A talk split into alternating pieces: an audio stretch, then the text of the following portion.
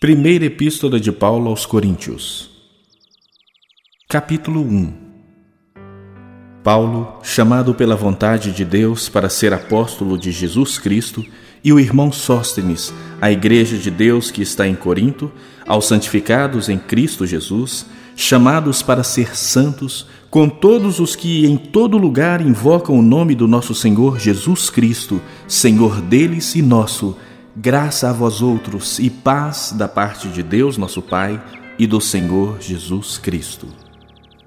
Sempre dou graças a meu Deus a vosso respeito, a propósito da sua graça que vos foi dada em Cristo Jesus, porque em tudo fostes enriquecidos nele, em toda a palavra e em todo o conhecimento. Assim como o testemunho de Cristo tem sido confirmado em vós, de maneira que não vos falte nenhum dom, aguardando vós a revelação de nosso Senhor Jesus Cristo, o qual também vos confirmará até o fim, para serdes irrepreensíveis no dia de nosso Senhor Jesus Cristo.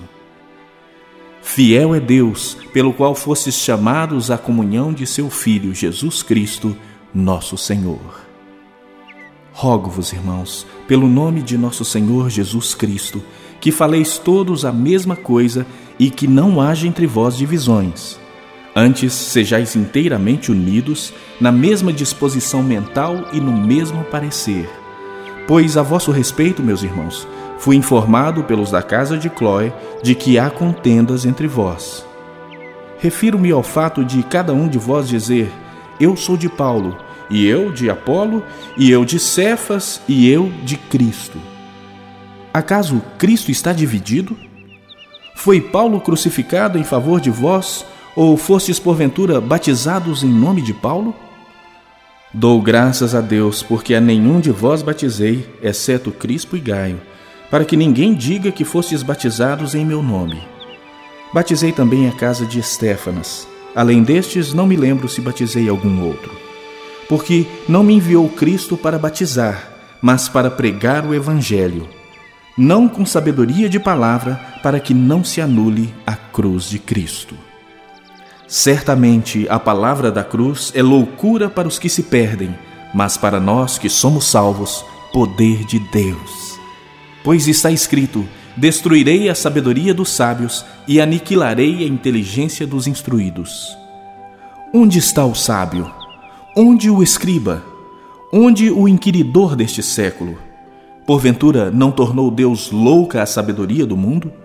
Visto como na sabedoria de Deus o mundo não conheceu por sua própria sabedoria, aprove a Deus salvar os que creem pela loucura da pregação. Porque tanto os judeus pedem sinais, como os gregos buscam sabedoria.